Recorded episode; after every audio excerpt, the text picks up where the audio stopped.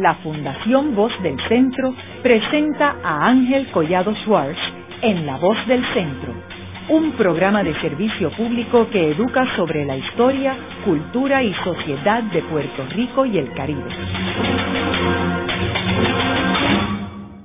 Saludos a todos. El programa de hoy está titulado Ángel Botello, un artista español puertorriqueño. Y hoy tenemos como nuestro invitado a su hijo, Juan Botello. Sabemos que Ángel Botello fue uno de los más prominentes artistas en Puerto Rico, quien llegó a Puerto Rico en 1953, eh, artista español. Juan, me gustaría comenzar el programa que nos hablaras sobre los inicios de, de Ángel Botello, dónde es que él nace en España, eh, cómo es que se inserta en el mundo de la de, del arte y después finalmente cómo, cómo, es que llega a Haití y después a Puerto Rico. Sí, buenas noches. Papá nace en un pueblito pesquero que se llama Cangas de Morrazo, en Galicia. Este, está en la ría de Vigo y él nace en el 1913. Eh, a la edad de cinco años la familia se muda a Vigo y ahí es donde él hace su niñez.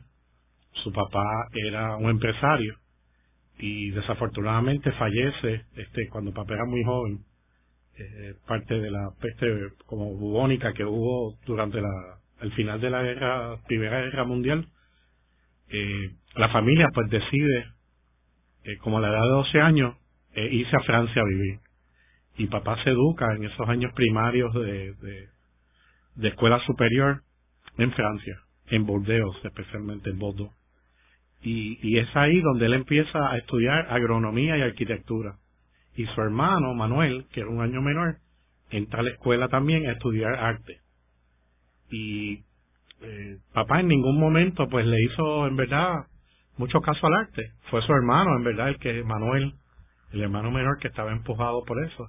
Y un día empezó a traer trabajos, trabajos de la escuela a la casa y papá se interesó. Y le dijo, ay, a mí me gustaría tratar eso. Y ahí donde papá comienza a coger clases de arte y cambia completamente su trayectoria de ser arquitecto agrónomo a este a convertirse en un artista este a tiempo completo. Juan, y él contaba algo sobre España de esa época, que fue una España bien complicada, eh, con la guerra civil y después la Segunda Guerra Mundial, periodo que él vivía allí. Claro, él nos hacía anécdotas y cuentos, ¿verdad?, de la época.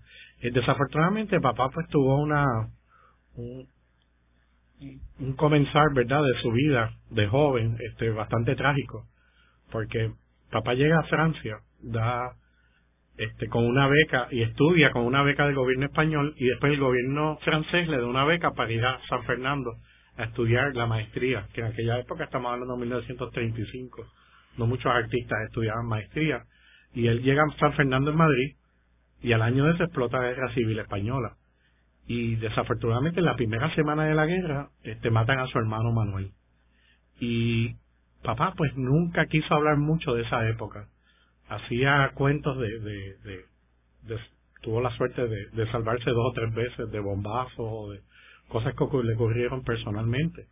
Y familiares que lo ayudaron que algunos eran franquistas otros republicanos porque en aquella época eran primos contra primos y hermanos contra hermanos. Era una época muy difícil. Y papá casi borró toda esa época. Él, él, yo creo, y se ve mucho en su pintura, que especialmente cuando nos llegamos nosotros, que era una pintura muy alegre y jovial, y yo creo que esa era la representación que él quería que la gente viera. Y él no nos habló mucho de esa época.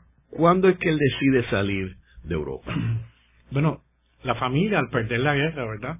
En el año 39, la familia sale exiliada a Francia. Como ellos habían vivido allá anteriormente, tenían este auspiciadores, ¿verdad? Que los y en esa época había un, un grupo ya de españoles refugiados acá en, en el Caribe y ellos le hacen el acercamiento a papá para que vaya a Santo Domingo. Y en el año 40, en el, si no me equivoco, me equivoco fue en el barco este, La Sal, él sale de Burdeos a Puerto Plata, a República Dominicana. Y, by the way, ese barco a la vuelta a Europa los nazis lo, lo tumban y este y lo destruyen porque era una época donde iban en convoys una época muy muy difícil verdad para para todos viviendo en esa época Y papá fue acogido por este grupo de artistas españoles refugiados allá. Y inmediatamente, ya en el 41, hace una exhibición en Nueva York con ellos y hace varias exposiciones, hasta una en Puerto Rico, aquí en la Universidad de Puerto Rico, para esa época también. Entonces, ¿cuánto tiempo él está en Haití? Papá pasa a Haití y la historia comienza así, porque es que papá tuvo, eh, durante su época, de temprana edad, mantener a su madre y sus dos hermanas.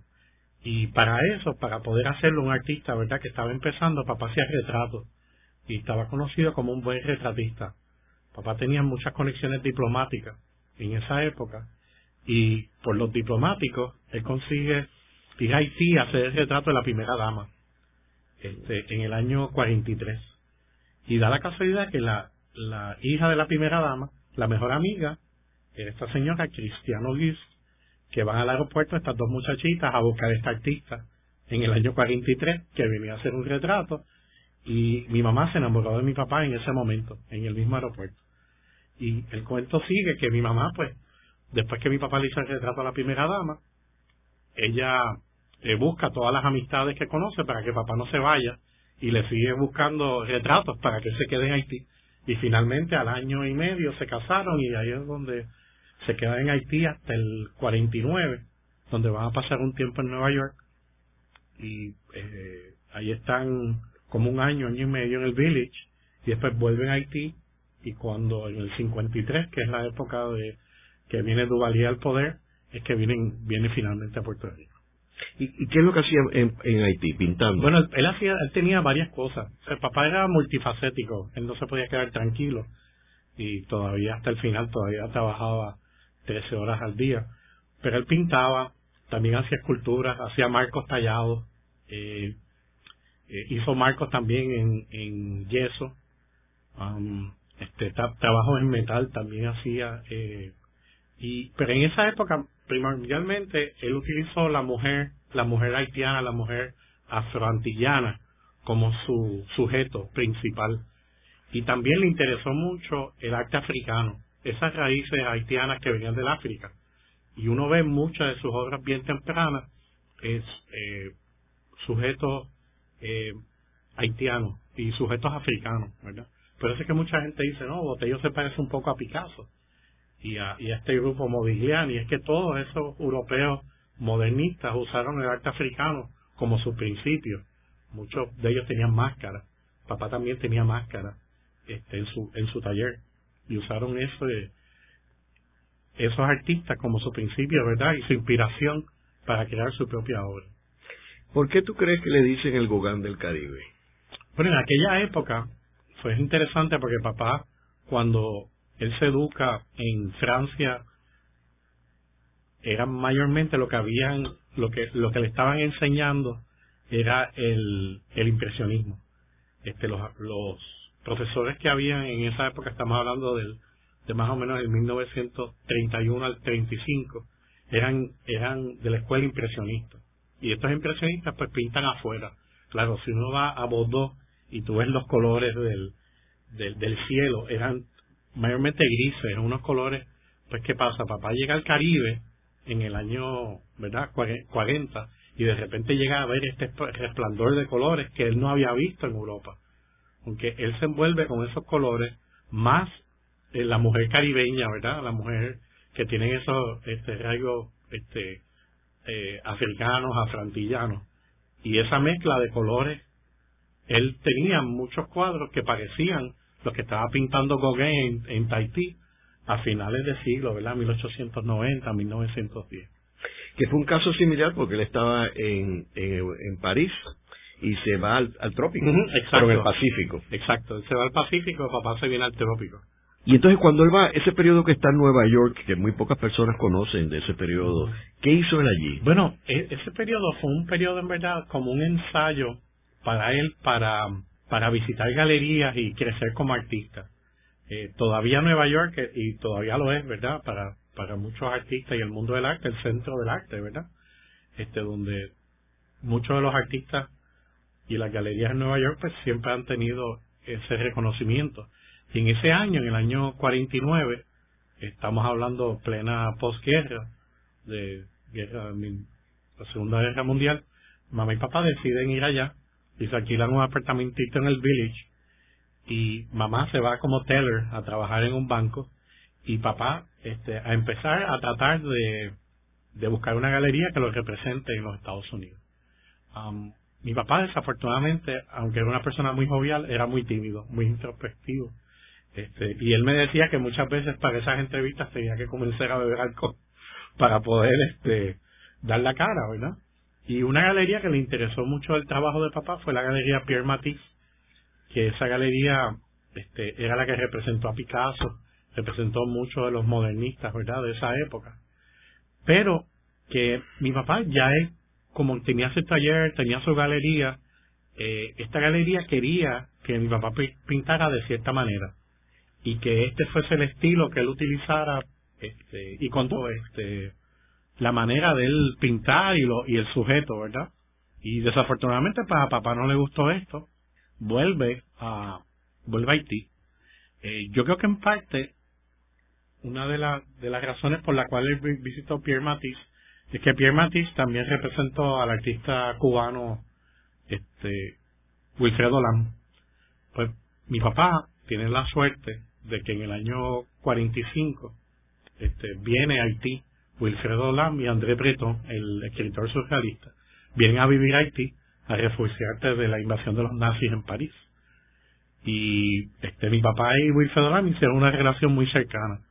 Este, los dos compartieron mucho del arte y estaban este, bastante conectados, ¿verdad?, con, con el arte antillano. Y si no me equivoco, pues fue Matisse, fue Lam que le dijo de visitar esta galería en Nueva York que lo representaba él. Y en términos del periodo en, en Haití, o sea, cuando él regresa de Nueva York, él continúa haciendo lo que estaba haciendo antes, ¿no? Sí, sí.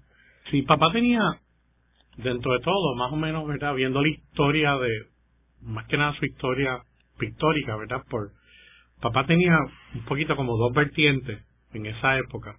Una vertiente era este, las máscaras, el uso de, de esa figura eh, casi como si fuese un dibujo eh, africana y las y después por el otro lado eran las mujeres o sea las mujeres este eran retratos mujeres desnudas este con algunas con color algunas sepia con poco color y eran eran casi eran sus dos vertientes en cuanto a su trabajo pictórico me dijiste que la dictadura de Igualdad es lo que los hace salir de Haití, pero ¿qué es lo que lo hace venir a Puerto Rico? ¿Por qué en otro lugar? Número uno, en Puerto Rico ya como bien sabes, hay un, había un grupo de este, españoles refugiados, este, profesores, educadores que estaban muchos en la Universidad de Puerto Rico y él tenía muchas amistades en Puerto Rico. Eh, en esa época también estaba la escuela de, arte. Había una escuela privada de NACOL y el NACOL estaba buscando estudiantes para su escuela y papá decide pues buscarse un trabajo, ¿verdad? Porque necesitaba vivir se buscó un trabajo como maestro y no duró ni tres meses porque papá desafortunadamente no era un educador, no era una persona que estaba, este, que tenía ningún indicio de cómo educar y él se le hizo muy difícil. Y da la casualidad que en esa época, con las conexiones que él había hecho en Nueva York y, este, y en Haití, con una, unos, unos amigos en común, este, le dan la oportunidad de abrir una galería en esa época en el Caribe Hilton. El Caribe Hilton creo que llevaba como cuatro o cinco años abierto. Y estamos hablando del año 53. Y ahí es donde él, con mi mamá y, y otros amigos, otros inversionistas, abren esa galería del Caribe Hilton en el año 53. Que tiene una escultura parecida al Pacífico, la escultura del Pacífico. Sí, lo que pasa es que eh, originalmente la galería original yo no estuve presente, pero por lo que me cuentan, donde está ahora mismo la torre del, del Caribe Hilton, que es la torre esa que tiene 15 o 16 pisos, en esa había, se albergaba un edificio de dos plantas. En la segunda planta estaban la, las residencias del gerente y en la primera planta estaba la galería. Pues más adelante, a la parte de atrás del hotel, estaba lo que se llama el Garden Wings, que era como un patio, este, con unos peces y y unos flamingos. Unos flamingos, sí, sí. Ahí se, se, ahí estaba originalmente el restaurante Trader Vic's, que es un restaurante que venía de, la, de una de las cadenas de Nueva York y es un restaurante polinesio. Por eso es que la estructura que había era polinesia. Y a mi papá pues le ofrecen cuando se ve Trader Vic's ese local. Y allí estuvimos por unos casi 30 años. Y la galería estuvo 40 años en el Caribe Y es por eso hasta cierto punto que, que la obra de mi papá pues se ha difundido por todo el mundo, porque al, estado, al estar en un hotel, este, todos los visitantes que venían que le interesaban el arte, pues esas obras fueron exportadas.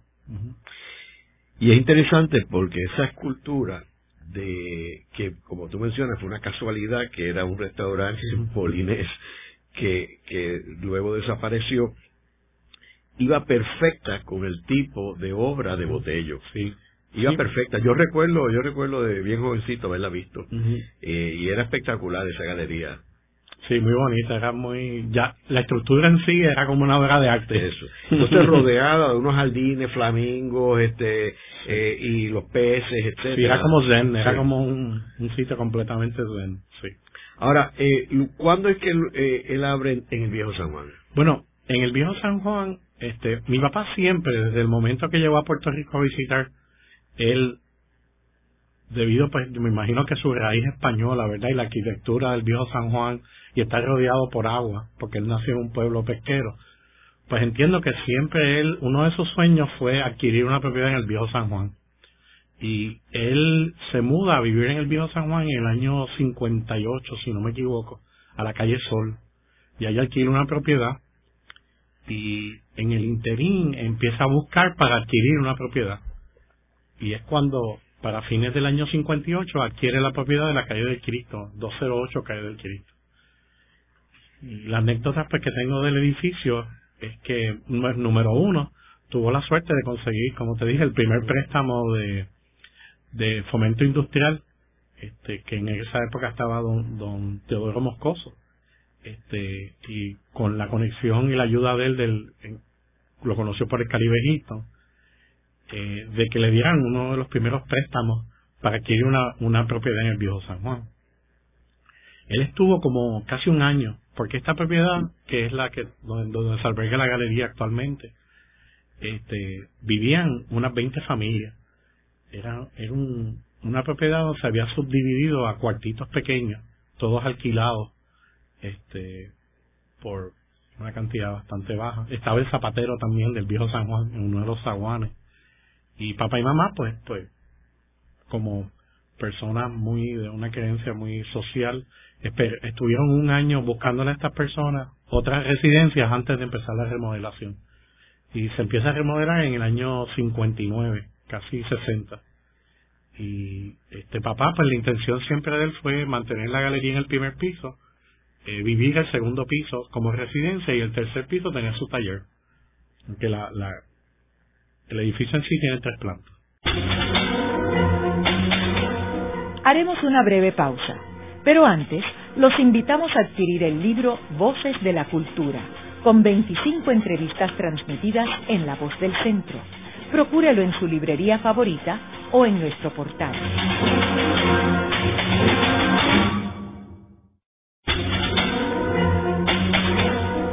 Regresamos con Ángel Collado Schwartz en La Voz del Centro.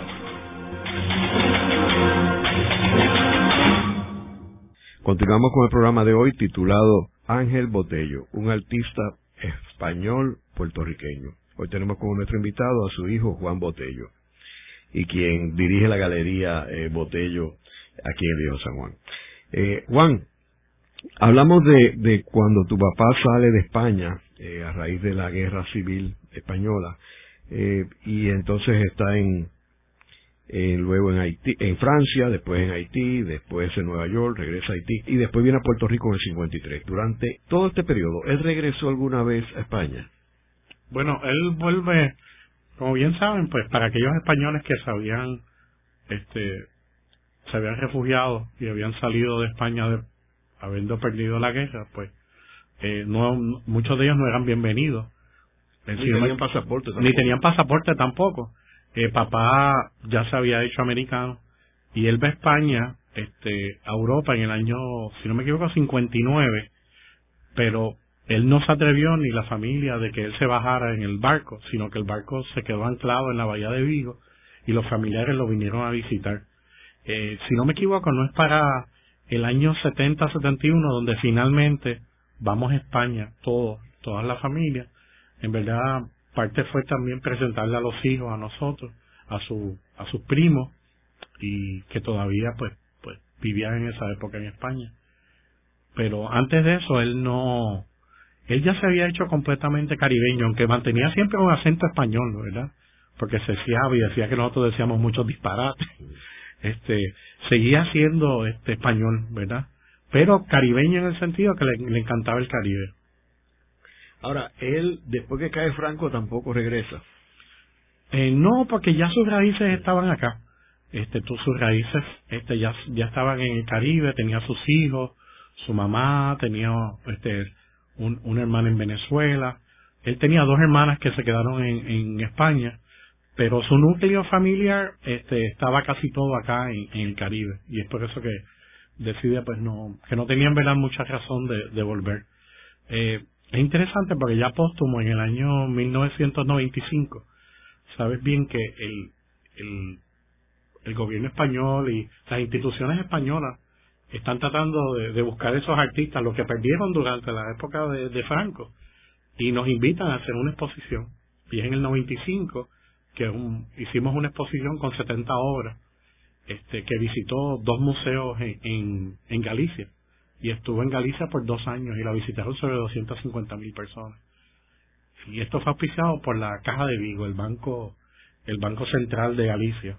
Y pues fue algo bien bonito porque muchas, muchos españoles nadie conocía mucho la obra de Botello.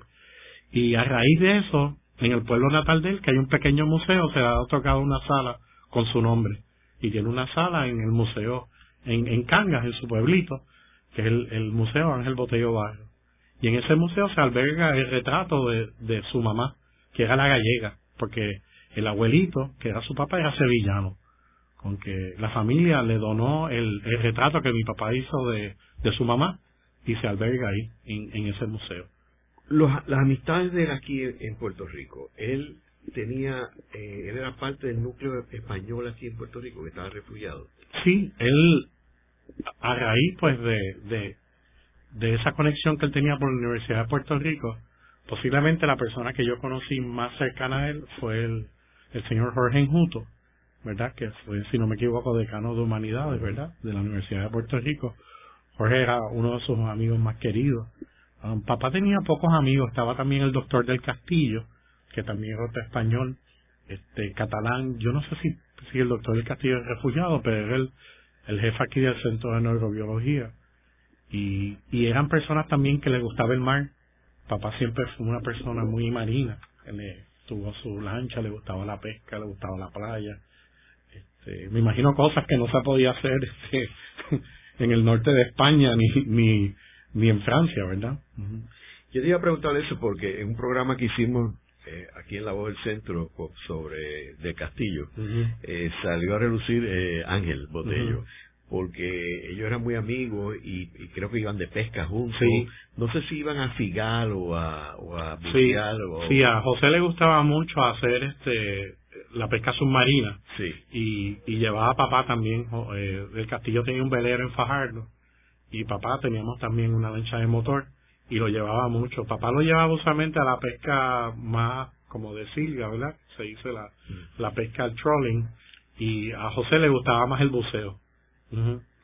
Y entonces creo que aquí, que está aquí en el, Viejo San Juan, el Centro de Neurobiología, que era donde estaba del castillo, creo que hay una obra de Botello allí. Ah, sí. Ah, eh, ah, me lo comentaron en el programa este, las personas que, la salde, este, que fue que yo invité y, este, y Escalona. Ellos hablaron que había algo de Botello. Pues, pues muy posible que... que el, fue que se exacto, que, exacto, que, que José se haya dejado allá. Y eh, José fue tan amable también de hacer el prólogo y parte del libro de papá. Se lo ofreció porque es un buen amigo y él quiso hacerlo. Después, este fue un libro que es interesante, un libro que se publicó este ya póstumo. Y mi mamá, que fue la persona que por, por muchos años corrió la vida profesional de mi papá, siempre le decía a papá Ángel, tenemos que hacer un libro ¿sabes? Un libro de mesa de artista, como lo que se llama como un coffee table art book. Y eh, mi, mi papá decía, ¿pero cuánto vale? Y decía, X cantidad. Y decía, ah, con eso me puedo comprar una lancha más grande. Entonces tuvimos la dicha de que cuando papá, después que papá fallece, la lancha se vende y con ese dinero mamá hizo su libro, porque los dos estuvieron contentos. Entonces, mamá hizo su libro y papá este tuvo su lancha. Eh, Juan, y aparte de ello, eh, por ejemplo, Casals, ¿tenía alguna relación con él? Yo sé que ellos viajaron con Casals en ese viaje que papá hizo a España, en el Antís. Hay unas fotos que, que todavía tenemos de Casals este, con él.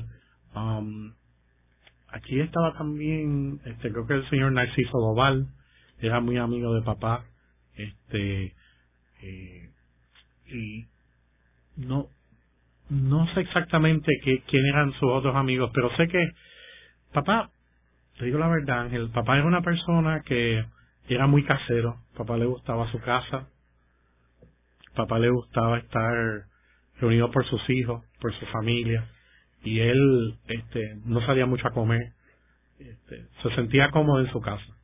Y los amigos que venían casi siempre eran amigos este que, que estaban que eran amigos eh, algunos profesores algunos educadores papá había a veces tampoco no le gustaba mucho hablar del arte este aunque uno no lo crea pero él le gustaba hablar de otras cosas le gustaba hablar del deporte de de hablaba muy poco en esa época de los celtas de Vigo porque siempre cogían pela.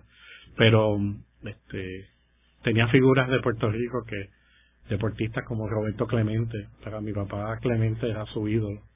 Este, hay una anécdota bonita de del béisbol, mi papá este estaba en Nueva York porque él hacía sus esculturas allá. Y en el año 69 que fue el año que ganaron los Mets en la serie mundial y papá está allá y cuando él ve esa ciudad estallar él no sabía lo que estaba pasando.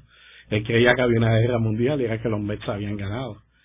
Y, este, y él siempre decía que, que ese fue uno de sus momentos más, este, más bonitos, ¿verdad? Ver cómo esa ciudad de Nueva York se lanzó a la calle. Y eran cosas sencillas así que lo, que en verdad lo emocionaban y su familia. Y él, él tenía o estaba de alguna forma relacionado con los artistas puertorriqueños, con el Instituto de Cultura, Ricardo Alegría. Él, él eh, te diría la verdad, mi papá, como volvemos a, que es una persona bastante reservada y privada, mi papá casi siempre hizo sus cosas a su manera. Y él, y él, aunque tenía una relación con varios artistas, este Rosado del Valle, uh, era un amigo de él, este Marín, y conocí muchos artistas durante este y durante, durante la época de él, pero papá era bastante reservado en cuanto, o sea, era amistoso, pero no, como que no creo que compartía tanto la parte del arte con ellos y, y él se reservaba un poco. Yo imagino que un poquito también era, este, siendo español y siendo un poquito como de afuera, pues, pues había como, como un cierto, no sé, como una cierta reserva de él. Y otro artista español como Compostela.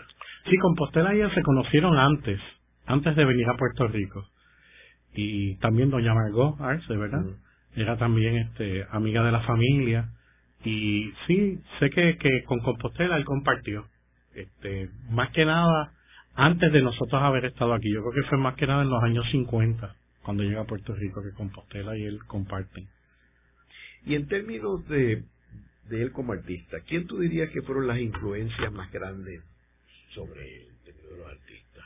Bueno, estamos hablando de todos los artistas modernos, ¿verdad? Yo creo que Modigliani, este, Giacometti, este, mucho en la escultura. Hay una relación, este, y es algo muy interesante que mi papá, antes de 1960, nunca había hecho esculturas en bronce. Papá mayormente hacía esculturas en madera y en cemento y en piedra. Y fue su relación con el artista australiano, este Lindsay Dane, que es el señor que hizo la rogativa, Lindsay, también vecino aquí de la calle Sol, era muy amigo de papá. Y fue Lindsay el que le dijo a mi papá, Botello, ¿por qué no empieza en bronce? Y Lindsay invita a papá a, a su taller y ahí ellos compartieron mucho. Y, es, y da la casualidad que las primeras esculturas de papá eran al estilo de Lindsay.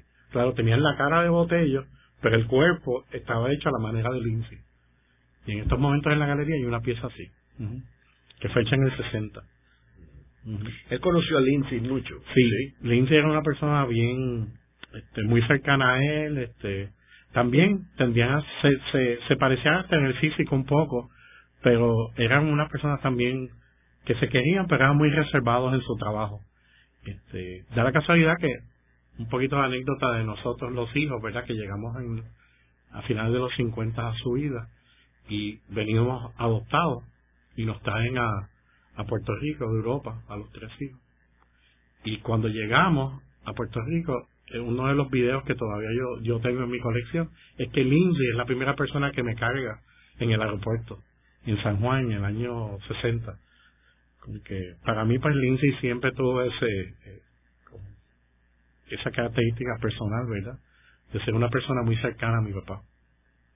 Entonces yo puedo ver como Modigliani, por ejemplo, lo tiene que haber influenciado mucho, quizás Giacometti. Giacometti en la escultura también. ¿verdad? Este papá también, lo que pasa es que hay que ver un poco también en el mundo del arte los principios. Este, muchos de los artistas se inspiran, como dicen, el arte casi todo ya está hecho, es ya pues la cosa personal del artista. Papá, yo me acuerdo en su taller ver muchos libros de arte bizantino papá le encantaba el arte bizantino y su influencia. Y una cosa bien interesante también este, fueron los santos de Puerto Rico. Papá tuvo, llegó a tener una colección inmensa de santos y utilizó en mucho de su de sus obras los santos de Puerto Rico. Y este y, y, eso también pues se tiene arte bizantino, la parte africana, fuentillana, tienes los santos de Puerto Rico, después más adelante tiene sus hijos. O sea, todas estas fueron influencias que, que marcaron su, su carrera artística. Y en términos de, eh, mencionaste el impresionismo, el impresionismo también lo influenció, ¿verdad? Sí, claro, claro, porque es, es, la escuela que, que le enseñan en, en, en cuando él está estudiando. Sus primeros cuadros eran obras completamente impresionistas. Eran, la paleta era impresionista, el eh, formatos, los formatos eran relativamente pequeños, todos pintados este, en el exterior. Eh, se usaba mucho el bodegón, mucho la naturaleza este, como su sujeto, ¿verdad? Predominantemente. Y, el impresionismo fue en verdad el fuerte de él cuando comienza. Y también los retratos, los impresionistas usan muchos retratos. Uno ve los primeros retratos de papá, tenían una influencia impresionista. Habían algunos que parecían un poquito como al greco. Este, tenían los dedos así como largos y, y, y, y uno ve un poquito las, las caras largas y es algo que yo creo que siempre a papá le gustó, la obra del Greco, y se ve un poco en su obra, como él alarga las figuras, como los cuellos son un poquito más, más grandes. Y eh, Juan, háblanos sobre las distintas épocas de él como artista. Bueno, su primera época, ¿verdad? Que fue la época cuando él es estudiante, es la época esa del impresionismo. Y eh, todos sus cuadros, yo le diría que hasta se puede poner una fecha que casi hasta el 1940, del 1935. Son todos este, escenas este, impresionistas, escenas de, sus pueblos natales en Bordeaux. Y hay un cuadro muy bonito del, puente de Toledo, cuando está en España durante la guerra civil española. Este, ya cuando llega al Caribe, pues claro, sus sujetos cambian, ya es la mujer y él eh, empieza a cambiar el sujeto de, de poner esta mujer este, afrantillana, la mujer haitiana, la mujer dominicana. También papá vivió en Cuba un tiempo y es empezar a aplicar todos estos colores nuevos que está viendo en el Caribe, toda esa luz, la aplica un poco a esos cuadros. Si uno ve la transición de, de la, época española francesa a la, a la época dominicana, cubana, haitiana, es, son esos mismos paisajes, pero en el paisaje este caribeño con la luz caribeña, en vez de tener este pues maizales y, árboles este europeos tenía palma. Eh, pero se ve este la misma paleta es el, la misma paleta impresionista pero es como cambiarla de lugar con una con mucho más color. Este empieza a utilizar el color amarillo el color azul el color rojo que esos colores aunque los hay en algunos casos en, en la pintura temprana Aquí son mucho más vivos los colores. Después más adelante a esos mismos paisajes empieza a añadirle las mujeres, las mujeres trigueñas, las mujeres este, africanas, este, afroantillanas. Y papá empieza a hacer de esos también esos retratos que él hizo, pues muchos retratos de esas mujeres. Y casi hasta el año, te diría como del año 41 en adelante, casi el 90% de su obra tenía que ver con mujeres y, y mujeres antillanas. Mencionaste que estuvo en Cuba, o sea, ¿qué periodo fue ese de Cuba? Sí, papá, estuvo, papá estuvo en Cuba justo antes de ir a Haití. Estamos hablando del año 42 y medio al 43. Desafortunadamente en Cuba, ahí conoció a eh, la conocida artista cubana eh, Amelia Peláez y compartió con varios artistas en Cuba. Pero eh, él iba a hacer una exhibición allí en el centro gallego, pero cuando se enteraron que era republicano y había salido de había salido de de España refugiado, no lo no lo permitieron hacer la exposición. Y ahí es cuando se va de Cuba. Él nada más estuvo ahí como seis meses, en el año 43, y vuelve a Haití, porque Haití era donde él vivía todavía. ¿Y estuvo en Santo Domingo también? Sí, él, llega a Santo Domingo eh, directo de España, cuando él, él ahí es donde él en verdad se forma y conoce a muchos de los, de los diferentes artistas. Hay un grupo ya exiliado, como de 8 o 10 artistas. Transventó, había un grupo este, de artistas españoles refugiados en Santo Domingo. Y son ellos los que le dan la mano para hacer exhibiciones y darse a conocer en el mundo del arte caribeño. Luego de una breve pausa, regresamos con Ángel Collado Schwartz en La Voz del Centro.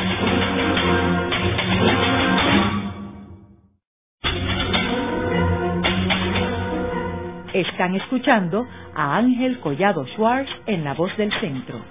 Ahora pueden accesar a toda hora y desde cualquier lugar la colección completa de un centenar de programas transmitidos por La Voz del Centro mediante nuestro portal www.vozdelcentro.org. Continuamos con el programa de hoy titulado Ángel Botello, un artista español puertorriqueño. Hoy tenemos como nuestro invitado a su hijo Juan Botello y quien dirige la galería eh, Botello aquí en el Viejo San Juan. Juan, nos quedamos en el segmento anterior hablando de las distintas épocas de él como artista y hablaste de la primera en Europa, eh, la influencia del impresionismo y luego cuando viene al Caribe, particularmente Cuba, Haití, Santo Domingo, y, cómo incorpora eh, el escenario tropical a su obra. ¿Qué sucede después? ¿Qué otra época viene después? Bueno, pues más adelante, cuando llega ya a Puerto Rico, que a principios de los 50. Cuando llega a Puerto Rico, su obra todavía eh, tiene rasgos, porque el artista verdad no, no cambia este, súbitamente. Él todavía tiene esos rasgos africanos y llega a Puerto Rico con esa obra. Es una obra este, bastante africana. Acuerdo haber visto fotos de, de piezas en esa época en la Galería del Caribe Egipto. Y él también seguía haciendo retratos, porque parte de lo que, del modo vivendi de él, aunque al final me, se confesó y me dijo que no nunca le gustó hacerlo, pero él hacía muchos retratos y él hizo retratos aquí en Puerto Rico. Este, le hizo retratos a la familia Ramírez de Arellano en Mayagüez, hizo este, retratos de Don Luis, eh, Don Luis Ferrer en Ponce. Eh, muchas de las familias aquí en Puerto Rico hizo retratos. Eh, también durante esa época, una de las cosas que él descubre cuando llega a Puerto Rico son los santos de palo papá se convierte en un, un aficionado y llegó a amasar en su vida casi cinco mil santos. Papá tenía unas colecciones más grandes de santos. Pero papá no lo veía con el aspecto religioso, papá lo veía como escultura. Eran como obras de arte. Él los llamaba a estos artistas el Picasso puertorriqueño, el Henry Moore puertorriqueño, y fueron hechos antes que estos artistas. Papá decía que, que esos artistas, esos artesanos, eran todos escultores este, innato. Este, papá hizo una relación bien cercana con don Zoilo Cajiga, este, que era un hombre muy pequeño, una vez lo invitó a papá a su, a su casa, y la casa de don Zoilo, yo no sé si has visto en la película que hizo Ricardo Alegría, era una casa que, que tenía como no más de cinco pies, seis pies de, de, altura la casa, y papá casi no podía entrar, papá medía seis dos, Y este, pero siempre tuvo muchas anécdotas bonitas con Don Zoilo. Y esa época de, él hizo muchos cuadros inspirados en los santos de Puerto Rico. Y eh, utilizó eso como, como su inspiración para crear muchos santos. Hizo santos de los reyes, eh, muchos santos de la, Virgen de Montserrat, aparecen muchos santos. Después, más adelante, a finales de los años 50, es que llegamos nosotros, sus hijos, que somos Manuel, este, mi hermano y yo, a su vida. Y ahí, pues, el entorno de su vida cambió y empieza a ser los niños. Y todo lo que tiene que ver con niños. Y es los niños jugando, los niños eh, disfrutando con animales, en casa siempre hubo animales. Porque mucha de su pintura tenía que ver con su, con su entorno, ¿verdad? Y, y es volviendo a utilizar esos colores tropicales del Caribe con mucha luz, pero usándonos a nosotros primordialmente como su sujeto. Y empieza a usar ese sujeto más adelante en escultura. Pues las esculturas, muchas de ellas salían casi siempre de pintura. Este, algo que tenía papá que era, que era muy profesional en su trabajo. Papá se dedicaba 13 horas al día a su trabajo. Papá se levantaba un día normal a las 5 de la mañana, se tomaba un café, más adelante se tomó un té, y ya a las 6 de la mañana él estaba en su taller. Y muchas veces él decía que no tenía inspiración, pero siempre encontraba algo que hacer. Muchas veces, vamos a suponer, si no tenía inspiración para pintar, pues tenía las esculturas. La escultura es algo más físico, porque ya las esculturas salían de una pintura. Y ya pues la imagen ya estaba hecha, estaba creada, no había que crear poner la mente tanto a pensar, era algo más físico para moldear y hacerla. Pero empezaba a hacer una escultura usualmente con una estructura de metal. Y después a esa, estructura de metal, él le aplicaba la plasticina, que él utilizaba la plasticina Roma, que es una plasticina bastante blandita que se puede moldar bastante bien. Y después que ya tenía la escultura terminada, a eso le hacía un molde en yeso. Y ese es el molde que se enviaba a Estados Unidos porque en Estados Unidos, en, en Long Island City, es donde se fundieron todas sus esculturas por más de 50 años. Juan, ¿y estas, estas esculturas, dónde las hacía físicamente? Bueno, las hacía en su taller, aquí en el Viejo San Juan, todas las esculturas. Y es interesante que...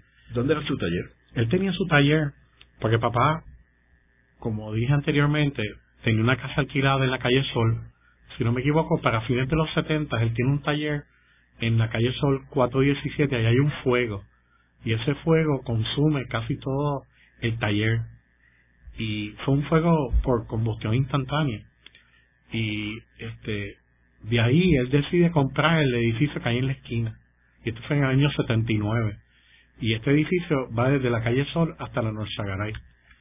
Y ahí él hizo su estudio en sueño. Era un estudio donde en el segundo piso tenía techos de 20 pies, todo tenía tragaluces, tenía un área para pintar, un área para hacer escultura, un área para grabado. Otra cosa, a papá también le gustaba la fotografía. Papá hacía sus propios revelados y tenía su taller de fotografía. Con que este y en ese taller pues tenía el espacio para hacer estas esculturas. Y muchas de las últimas esculturas gigantescas las hizo en ese espacio. Este papá tenía dos asistentes que trabajaban con él que le ayudaban mayormente en la parte física de, de mover estas piezas, que eran piezas inmensas, medían 8 o 9 pies por 6 pies y pesaban, pues, ya en bronce, claro, son piezas que pesan 2, 3 mil libras. ¿Y dónde están esas piezas ahora? bueno, ahora mismo, la pieza más grande que él hizo, que se llaman Las Hermanas, es una edición de, de cuatro. Este, la primera pieza nos compró un chino que está en Hong Kong. La segunda pieza, como parte de de agradecimiento, ¿verdad?, al pueblo de Puerto Rico y a y todo lo que ha dado Puerto Rico a papá al abrirle las puertas desde su llegada en los años 50, se le hizo una donación al Museo de Arte de Puerto Rico, la escultura más grande que él hizo, que ahora mismo está en el jardín del museo.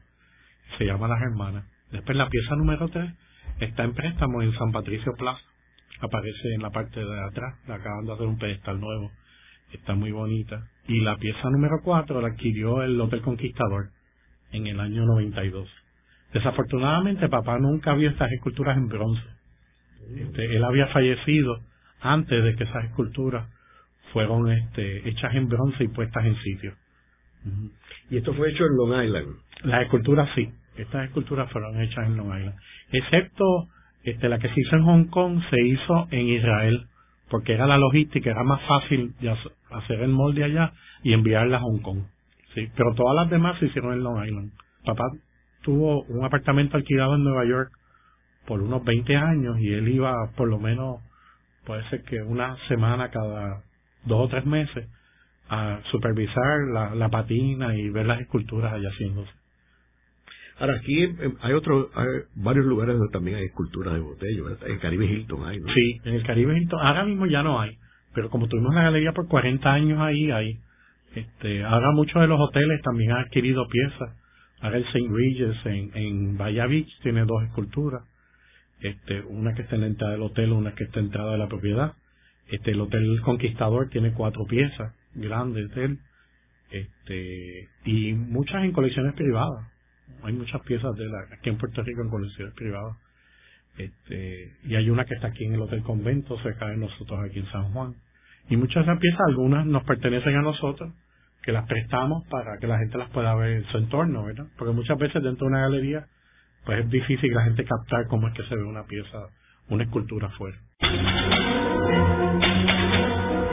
Luego de la pausa, continuamos con Ángel Collado Schwartz en La Voz del Centro.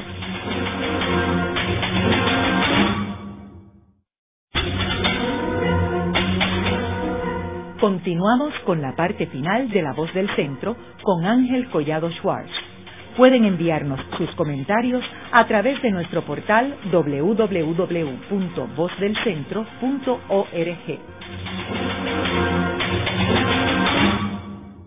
Continuamos con el programa de hoy titulado Ángel Botello, un artista español puertorriqueño. Hoy tenemos como nuestro invitado a su hijo Juan Botello, quien dirige la galería eh, Botello aquí en el Viejo San Juan. Juan, estamos hablando de cuando eh, Ángel Botello abre la galería en, el, Caribe Hilton, que es el momento donde empieza, este, en realidad, este, está en todo su apogeo, operación manos a la obra, había muchas inversiones en Puerto Rico, un turismo de alto nivel, el convento había abierto y se había creado, este, había empezado unos años antes, este, en el mismo condado. ¿Cómo se va desarrollando ese mundo de la galería?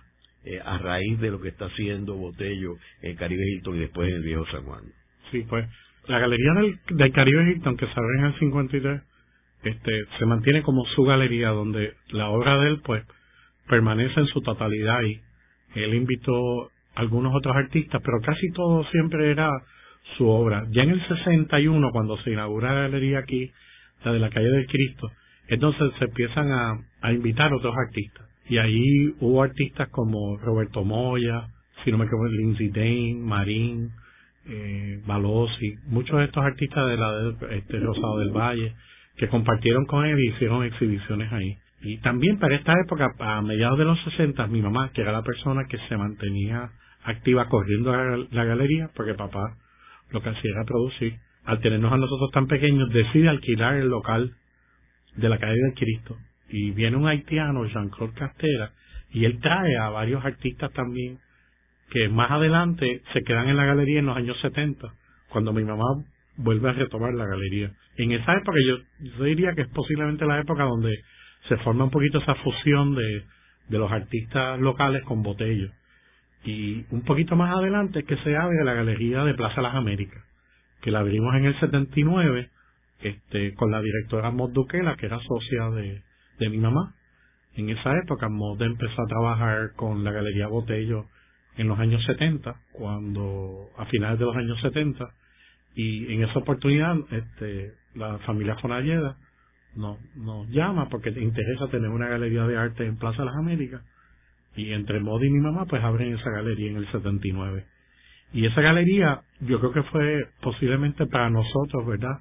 Y mucho yo diría hasta para el arte en Puerto Rico fue algo bien importante porque por lo menos mi impresión siempre ha sido que Puerto Rico este especialmente en la época esa de los 60 y 70 había muchos artistas había mucho arte pero no había la educación de, del público este para el arte. Desafortunadamente en Puerto Rico hasta las personas que tenían recursos no tenían tanto educación en el arte verdad y esto se ve ya en los años 70 hay una cierta formación este, aquí especialmente en las universidades, donde empiezan a darle a los jóvenes arte y este, hay, hay como más envolvimiento en el arte y yo creo que esa galería en, en, Plaza de las Américas fue como traer el arte a la gente de Puerto Rico.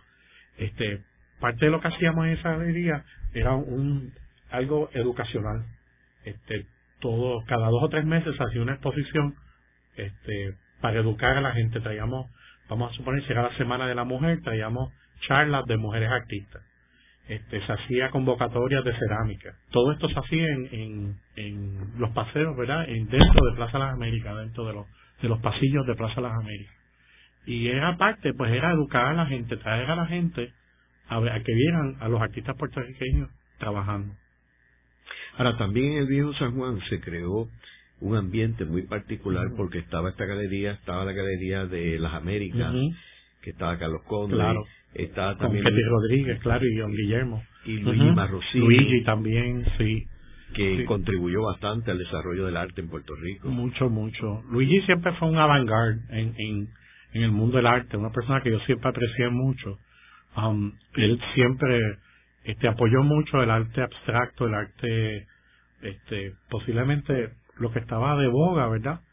Yo parece que con, la obra de mi papá me eduqué un poquito más conservador en cuanto a mi gusto del arte, pero Luigi era una persona siempre que estaba delante de sus tiempos y me acuerdo muy bien, él, él era la persona que, que siempre me decía, Juan, hay que invertir en el Internet, porque el Internet es el futuro del arte. Y hay que montar, vamos a montar una galería de arte en el Internet, porque eso es donde todo el mundo va a poder vernos. Y claro, uno era joven y uno no sabía la magnitud que iba a llevar el mundo del Internet. Pero Luigi fue una persona muy, muy querida en San Juan.